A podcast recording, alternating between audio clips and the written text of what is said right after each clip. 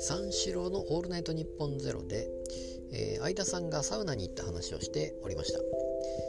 あのー、まあ、入れ墨をされた方がいっぱいいたということで、え、まあ、それに気づかない若者が、え大声で喋っていたという、まあ、マナー違反などうやらそういうことらしいんですけども、えまあ、できるだけ喋らないようにと。こういう、まあ、コロナコロナと言われている中で、えー、まあ喋らないようにということなんですけどもそれでも若者は喋るということでそれに対してじゃあ入れ墨をされた方はどうするのかといったことであったり、えー、最終的に、まあ、気づくわけなんですけどもやっぱりなかなかそういう入れ墨の模様ですよね、えー、ああいうのがなかなか面白いなと。面白いなというかそう呼び方ですよね結局。は竜がこう動いてみたいな、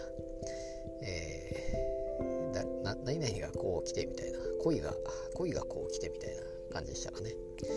えー、まあ、呼び名呼び名になってるわけなんですけども。まあそういう入れ墨でも全然大丈夫なところというかもう別にタトゥーとかそういうのももう普通になってきてるでしょうし、えー、まあ外国人がどんどん入ってきてる中で、外国人がサウナに行くかどうかはちょっとわからないですけどもサウナっていうのは世界中にあるんですかね、えー、まあでも温泉もありますしね、まあ、あるのかな。そういうのは。まあそういう中で、えー、入れ墨された方がじゃあ何か文句言うかっていうとやっぱ言わないわけですよね。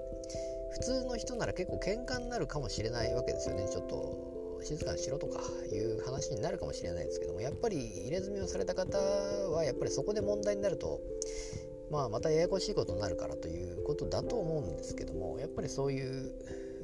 まあ、一般の方にはあ、まあ、手を出さないというか優しい方であるということだと思うんですけどもまあでもそういうことで、えー、まあ相田さんもまあその、えー、行方を見守っていたというか、まあ、なかなか遭遇しないような感じですので、なかなか面白いなと思いました。